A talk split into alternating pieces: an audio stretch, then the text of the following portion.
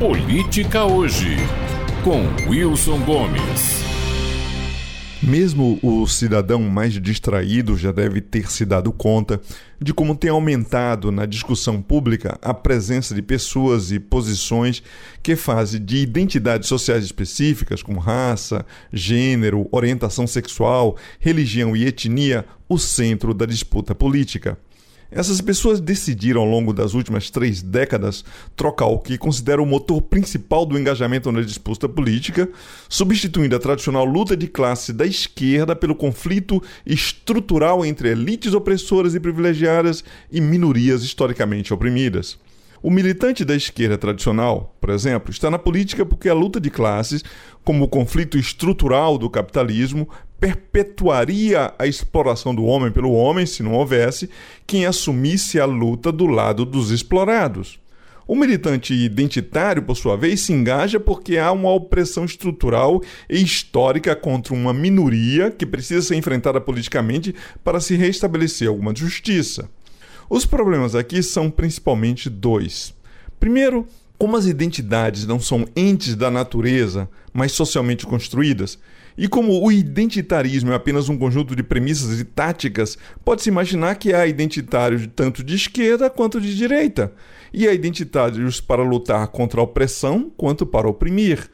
Nos acostumamos com versões identitárias do feminismo, dos grupos antirracista e dos movimentos LGBTs, por exemplo, na raia da esquerda, mas são igualmente identitários movimentos anti-imigrantes, como o PEGDA, acrônimo alemão para Patriotas Europeus contra a Islamização do Ocidente, ou as forças dos ultraconservadores evangélicas organizadas e mobilizadas para lutar contra o que consideram o cerco e a opressão dos progressistas e esquerdistas.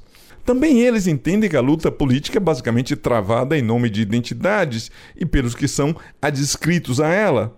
Também eles entendem que os militantes são guerreiros da justiça, atuando em nome de uma minoria oprimida.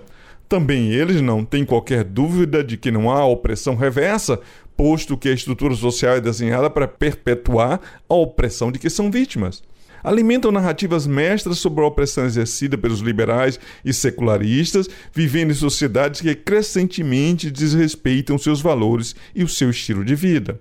O segundo problema é que, para além do que os próprios militantes identitários pensam de si mesmos e levam os outros a pensar que eles são, há um sistema de consequências das suas premissas e de características das suas táticas que encerram problemas sérios para a vida democrática.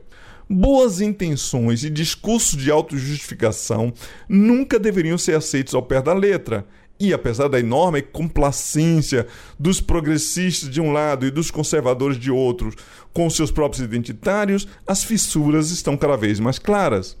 Os problemas são muitos, mas uma questão muito evidente nos dias que correm é a capacidade que esses movimentos têm de silenciar os críticos e de se blindar contra qualquer objeção ou dissidência, seja esta apresentada sobre uma tática ou ação específica, seja esta formulada com relação às intenções e premissas gerais dos movimentos.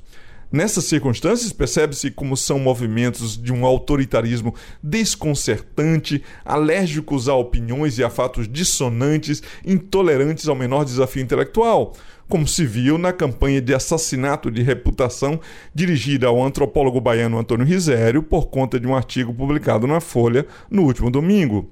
Temos vários exemplos disso. Praticamente toda semana há uma expedição punitiva patrocinada pelos identitários para calar um crítico ou um dissidente.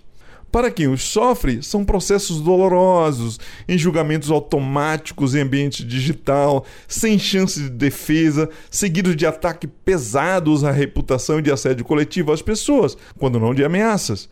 Para quem os pratica, são uma chance de mobilizar as tropas para a guerra cultural e de reforçar os valores e os afetos tribais.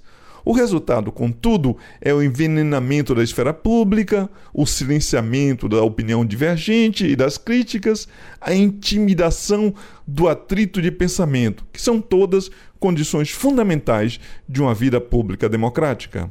Wilson Gomes, de Salvador, para a Rádio Metrópole.